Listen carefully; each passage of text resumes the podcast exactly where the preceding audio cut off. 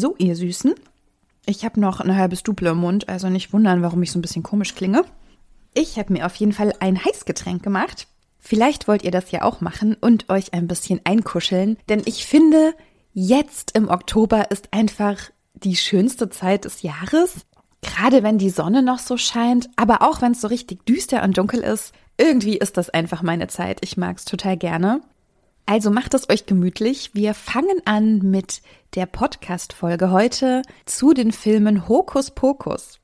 Das passt ja ganz gut, denn am Montag ist Halloween. Ich weiß nicht, ob ihr das feiert. Also wir feiern das eigentlich nicht. Aber ich dachte mir, wir machen mal einen Film passend zur Jahreszeit oder passend zu einem Fest, denn Liz und ich schaffen es ja regelmäßig, Weihnachtsfilme an Ostern zu besprechen. Also so viel zum Thema. Ich kann sehr gut planen. Das haben wir irgendwie ein bisschen verschwitzt. Aber heute gibt es eine Folge zum Halloween-Thema und ich möchte mit euch über Hokus Pokus sprechen.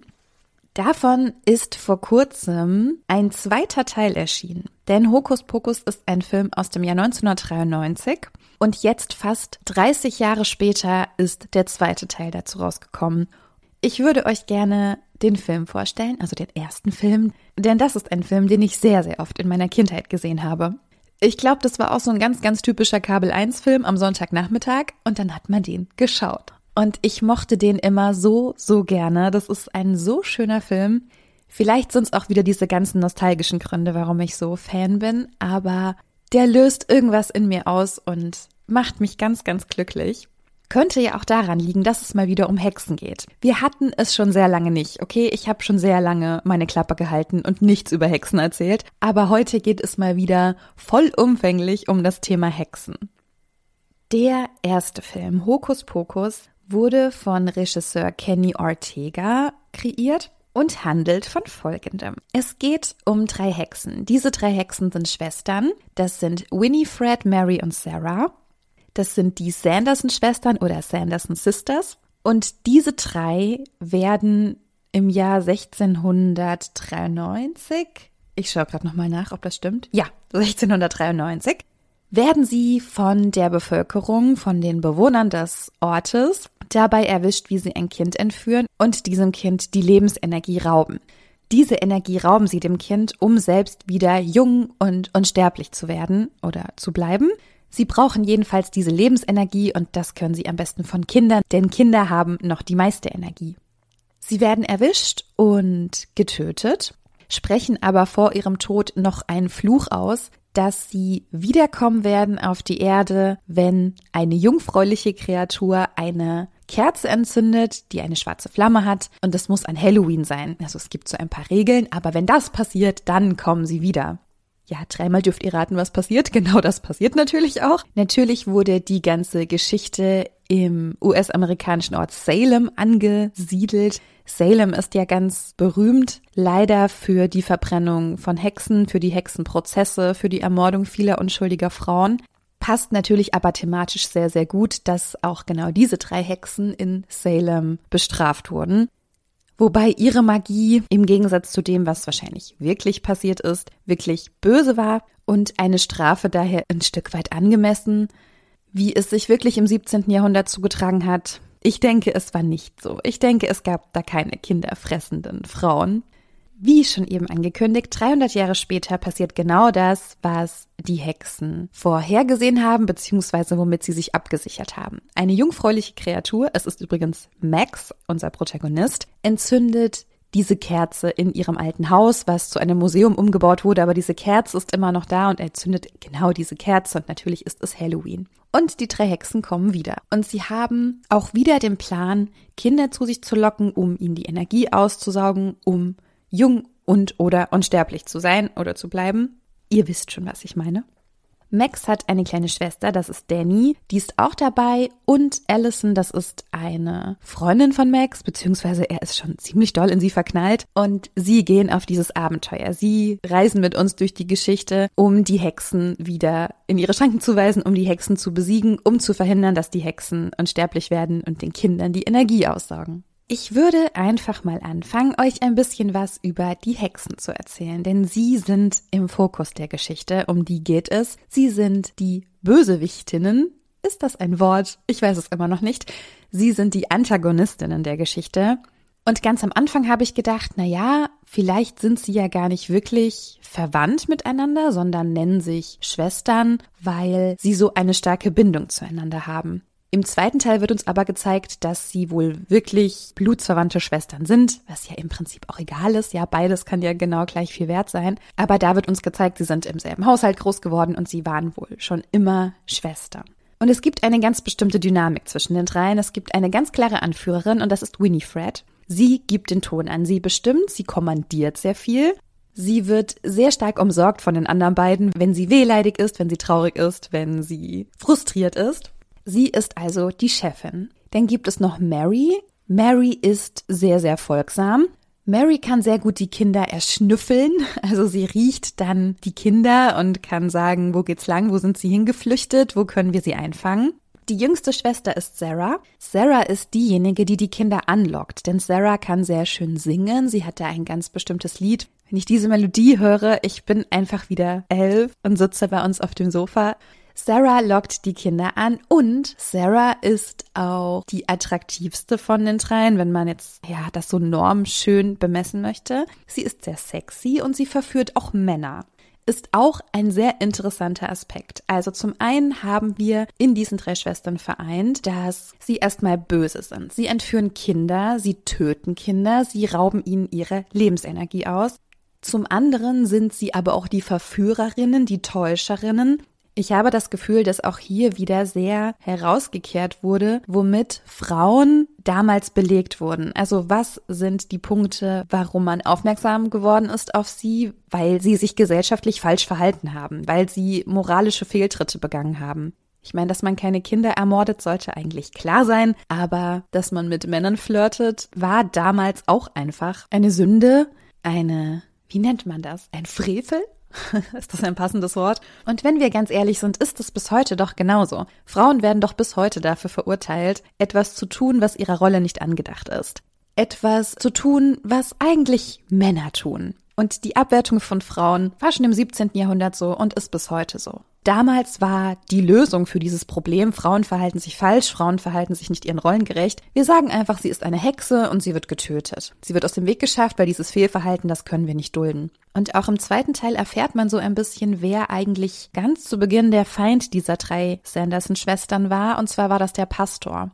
Und der Pastor ist das die katholische Bezeichnung oder ist das sogar egal? Es gibt ja Pfarrer und Priester. Priester ist, glaube ich, die katholische Bezeichnung, ne? Aber Pastor? Hm. Ich bin gerade unsicher. Vielleicht ist es auch egal. Ihr könnt mich aufklären, ja? Schreibt mir einfach unter den Beitrag, dann weiß ich Bescheid.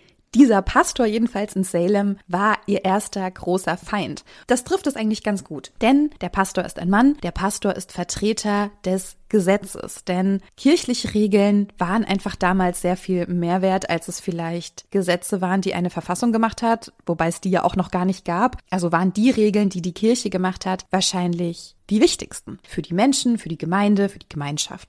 Und dieser Pastor, der diese Regeln gemacht hat, und sie sind ja immer von Männern gemacht, kirchliche Regeln sind und waren schon immer von Männern gemacht, er hat gesehen, dass sie sich in irgendeiner Art und Weise falsch verhalten. Jetzt springe ich schon so ein bisschen zum zweiten Teil. Ich komme dann nochmal zurück, aber ich finde, um die drei zu beschreiben, ist es ganz wichtig, das zu wissen. Im zweiten Teil erfährt man nämlich etwas über ihre Kindheit bzw. Jugend und wie diese drei zu Hexen geworden sind. Also man sieht diese drei als Kinder und ich finde, die Schauspielerin, die die junge Winifred gespielt hat, die hat das so gut gemacht. Es ist wirklich fantastisch. Es ist sehr amüsant und wirklich wunderschön. Man erfährt zu Beginn des zweiten Teils nämlich, dass diese drei zusammen in diesem Haus gelebt haben und ihr Vater ist wohl verstorben. Wahrscheinlich ist ihre Mutter auch schon früher verstorben, aber nun ist ihr Vater verstorben. Das heißt, es gibt keinen Mann mehr im Haus. Das heißt, die älteste Tochter, Winifred, soll verheiratet werden. Diese Regel hat der Pastor gemacht. Das wird von ihr erwartet. Und sie wehrt sich dagegen. Sie sagt, sie will nicht. Sie will schon mal gar nicht den, der für sie vorgesehen ist. Aber eigentlich will sie gar nicht heiraten. Was soll das? Sie begehrt also gegen diese Regel auf. Was ist die Konsequenz? Es wird gesagt, okay, eine Frau, du willst dich nicht anpassen, du willst nicht angepasst leben. Ja, dann bist du wohl eine Hexe und wirst verstoßen. Die drei flüchten dann in den Wald und dort im Wald treffen sie auf eine Hexe, die ihnen das berühmte Zauberbuch gibt. Dieses Zauberbuch ist ganz wichtig für sie. Da stehen alle Zaubersprüche drin, da stehen Rezepte für Tränke drin. Es ist ganz wichtig, dass sie dieses Zauberbuch haben, auch schon im ersten Teil. Es zieht sich einfach so durch die Geschichte. Sie bekommen also dieses Buch und ich meine, dass sie ab diesem Zeitpunkt Hexen werden. Also ich denke nicht, dass sie schon mit Geburt diese Fähigkeiten hatten. Letztendlich haben sie diese Fähigkeiten ja auch nur, weil sie die Anweisung im Buch befolgen und weil sie sich Satan verschrieben haben. Du musst einen Teil deiner Seele dem Teufel versprechen, damit du Macht bekommst. Und das ist ja auch eine ganz bestimmte Erzählung, die in Christentum verwendet wird. Ich weiß nicht, ob es in anderen Religionen auch so verwendet wird. Bist da auch so eine Art Teufel oder Dämon oder so das Gegenstück zu dem Gott oder den Göttern gibt. Aber wenn du eben nicht gläubig bist, wenn du nicht Gott huldigst, kann es eben sein, dass du dem Teufel näher bist. Das ist natürlich auch sehr gefährlich, weil deine Seele ist in Gefahr, sie wird nicht errettet. Aber wenn du dich ganz bewusst dem Teufel verschreibst, dich ihm opferst oder darbietest auf irgendeine Weise, hast du aber sehr viel höhere Macht als andere Menschen. Also eine ganz interessante Geschichte. Und ich finde ja diese komplette Entstehungsgeschichte von Hexen, was Hexen tun, wie sie handeln, wofür sie ihre Kräfte nutzen, hat ja sehr, sehr viel mit dem Christentum zu tun und sehr, sehr viel damit, wie das Christentum Regeln erschaffen hat, die eben Frauen unterdrücken. Was nicht unbedingt die Absicht ist, aber die Interpretation von Männern, die diesen Glauben verbreitet haben. Ich persönlich glaube nicht, dass Religion an sich grundsätzlich misogyn ist oder grundsätzlich patriarchal ist. Aber die Auslegung dieser Religion ist es sehr, sehr oft, denn diese Auslegung wird von Männern gemacht und diese Auslegung wird von Männern bestimmt. Das heißt, wenn in der Bibel steht, du sollst dich nicht legen zu eines anderen Weib, habe ich mir ausgedacht, kann man es dennoch so und so interpretieren. Das heißt nicht, dass jede Frau getötet werden muss, die einmal einen anderen Mann kurz angelächelt hat. Wisst ihr, was ich meine? Es ist ziemlich spannend, wie diese ganze Hexen-Thematik entstanden ist und fortgeführt wird. Und natürlich romantisiere ich da wahrscheinlich auch sehr viel, denn für mich sind Hexen Frauen, die Kräfte haben, die zaubern können, die Macht haben, die sich gegen etwas wehren können, weil sie aufbegehren und sich auflehnen. Aber trotzdem weiß ich ja, wie diese Bezeichnung Hexe so, so viele Frauen in den Tod getrieben hat. Natürlich weiß ich, dass das sehr, sehr schlimm war und teilweise auch unglaublich, weil ich denke, das kann doch nicht sein, dass es diese Zeit gab, aber kann ich von vielen Zeiten nicht glauben und trotzdem sind sie passiert und passieren auch jetzt. Also ihr wisst, ich liebe einfach diese ganze Hexenthematik und ein Stück weit bin ich auch bei diesem Film auf der Seite der Hexen, weil ich es spannend finde, wie sie agieren. Und natürlich ist es nicht cool, Kinder zu entführen und diese zu töten. Aber diese Power, die diese Frauen haben und diesen Zusammenhalt, den diese Frauen haben, ist schon ziemlich toll. Ich muss schon sagen, dass es ein bisschen unausgeglichen ist zwischen den dreien. Ich hatte es ja schon gesagt, Winifred ist die Anführerin und die beiden anderen stehen unter ihr und auch wirklich deutlich unter ihr. Sie ist sehr dominant, sie ist sehr bestimmend. Sie schlägt die zwei sehr, sehr oft. Das ist mir krass aufgefallen, das ist mir früher nicht so aufgefallen, aber sie kriegen oft einfach so eine verpasst. Also ein bisschen schwierig. Ich hätte es so auf gleicher Höhe ein bisschen besser gefunden, aber okay. Ja, das sind so die drei Hexen, für die sehr mein Herz schlägt. Auf der anderen Seite stehen im ersten Teil ja, wie gesagt, Max, Danny und Allison, die verhindern wollen, dass diese Hexen für immer bleiben. Denn diese Hexen müssen in der Halloween-Nacht ein Kind zu sich locken und eben diese Energie aussaugen, sonst verschwinden sie wieder. Sonst sind sie nur für diese eine Nacht da. Und dafür brauchen sie dieses Zauberbuch. Dieses Zauberbuch wird natürlich von unseren drei HeldInnen geklaut. Und so geht es hin und her. Sie denken, ach, jetzt haben sie es geschafft, dann doch noch nicht und so weiter. Ja, man kennt es. Es geht drunter und drüber. Am Ende schaffen es Max, Danny und Allison und die Hexen verschwinden. Im ersten Teil ist es auch so, dass es eine weitere Figur gibt, die eben im 17. Jahrhundert von den Hexen verzaubert wurde. Das ist Zachary Bings. Aus ihm haben sie eine unsterbliche schwarze Katze gemacht, denn er hat versucht, seine Schwester zu retten, bevor die Hexen sie ausgesaugt haben. Es hat also leider nicht geklappt. Er wollte es verhindern und die drei haben ihn zur Strafe in eine schwarze Katze verwandelt. Und ich hatte es schon mal von meiner Freundin gehört, dass schwarze Katzen Unglücksbringer seien. Es kam mir so ein bisschen bekannt vor, aber ich habe gedacht so, hm, ist das denn immer noch so? Und ja, es ist immer noch ein Aberglaube, der vorherrscht, dass schwarze Tiere, schwarze Katzen vor allen Dingen Unglück bringen. Schwarze Katzen werden sehr oft mit schwarzer Magie in Verbindung gebracht, was natürlich wieder zu diesem Hexen passt. Das haben sie schon ganz gut ausgewählt. Aber naja, ich bin eine Katzenlady, also süß, süß, süß diese schwarze Katze.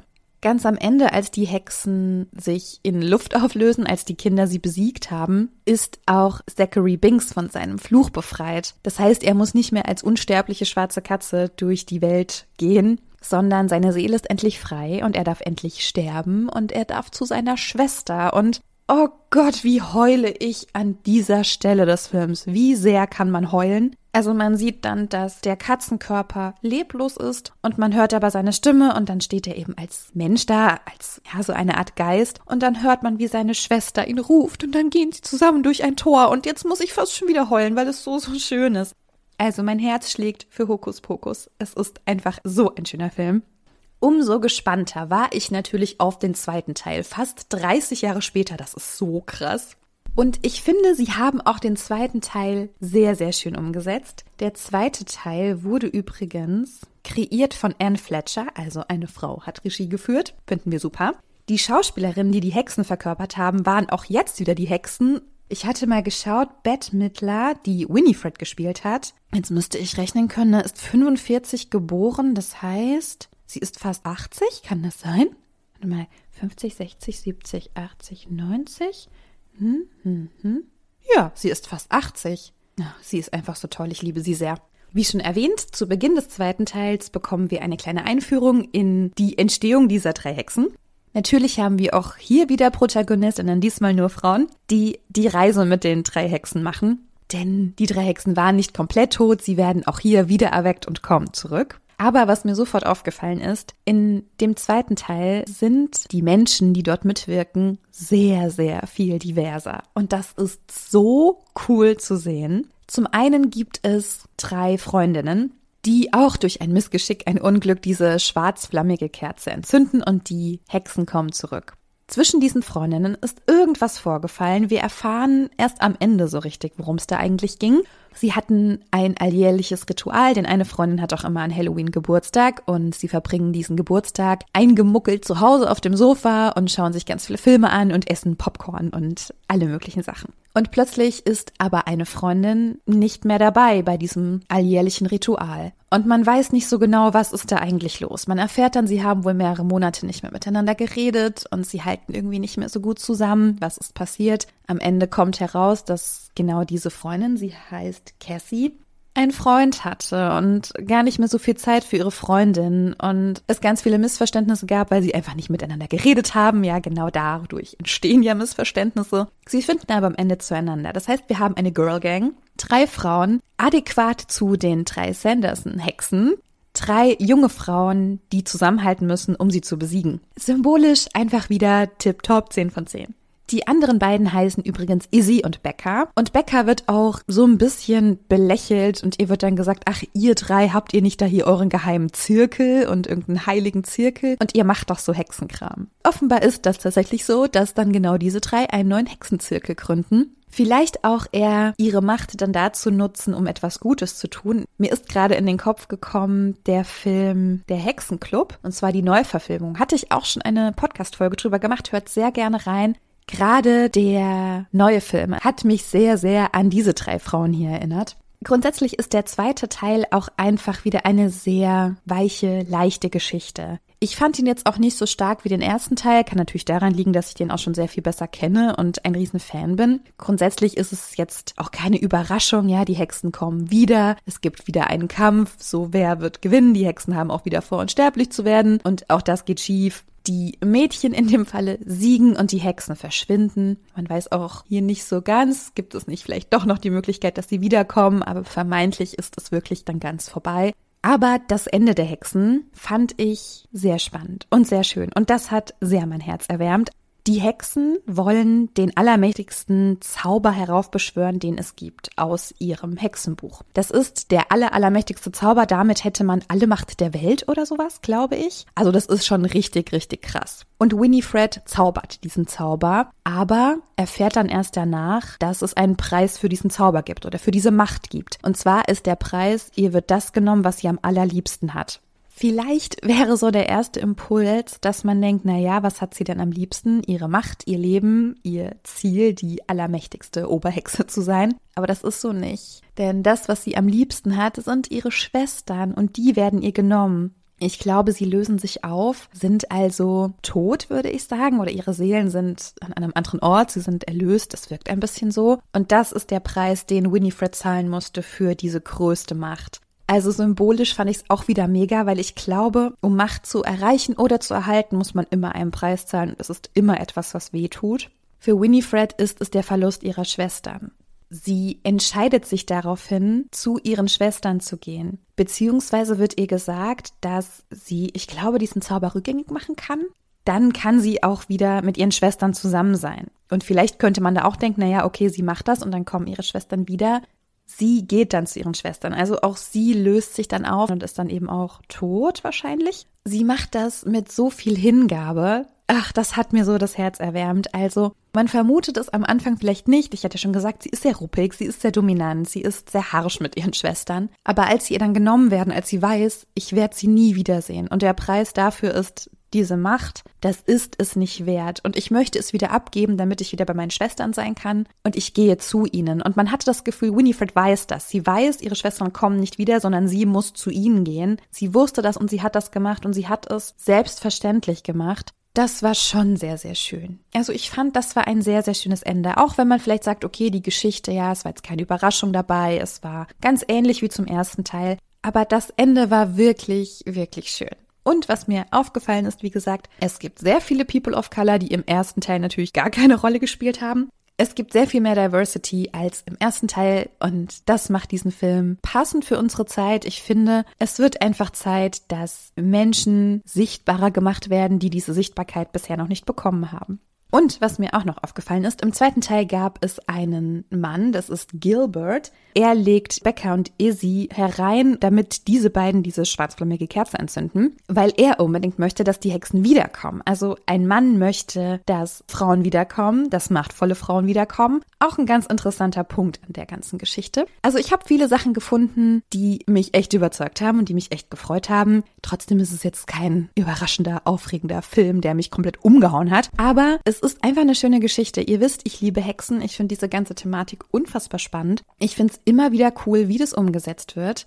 Für mich ist Hokus Pokus einfach einer meiner absoluten Lieblingsfilme, die mich ganz viel an meine Kindheit erinnern. Vielleicht wisst ihr, was ich meine.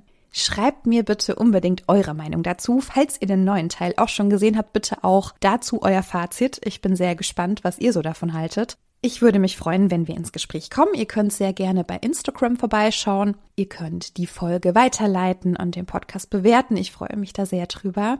Und dann wünsche ich euch auf jeden Fall Happy Halloween, falls ihr das feiern möchtet. Ich wünsche euch ein schönes Wochenende, falls ihr die Folge direkt am Freitag hört.